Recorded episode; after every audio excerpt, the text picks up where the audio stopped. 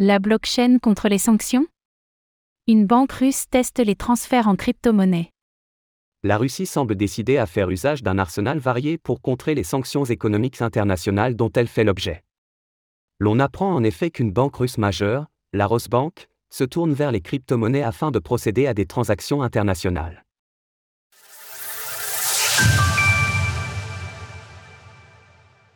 Une banque russe fait usage des crypto-monnaies pour esquiver les sanctions internationales.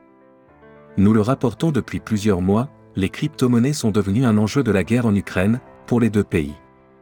Alors que l'Ukraine s'est servi de la blockchain pour recueillir des dons et se financer, la Russie y voit plutôt un avantage pour esquiver les sanctions internationales qui pèsent sur son économie depuis qu'elle a attaqué son pays voisin.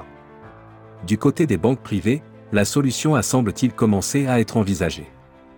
Selon un rapport du média local Vedomosti, la banque majeure Rosebank a en effet commencé à proposer des paiements transfrontaliers en crypto-monnaie à ses clients.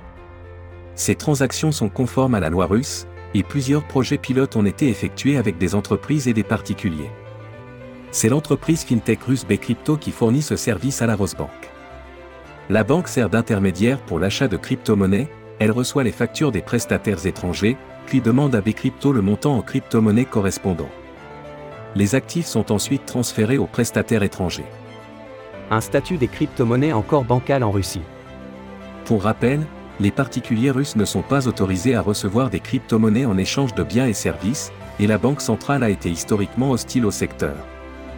Mais depuis le début de la guerre, elle a revu sa copie, les paiements en crypto-monnaies avec des partenaires internationaux sont autorisés depuis avril dernier.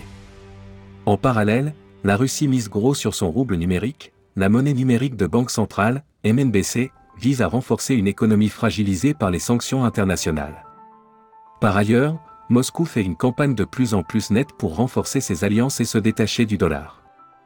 La Russie joue donc à un jeu d'équilibriste, historiquement, elle n'a pas souhaité favoriser le développement des crypto-monnaies sur son territoire, afin de garder la mainmise sur les transferts financiers.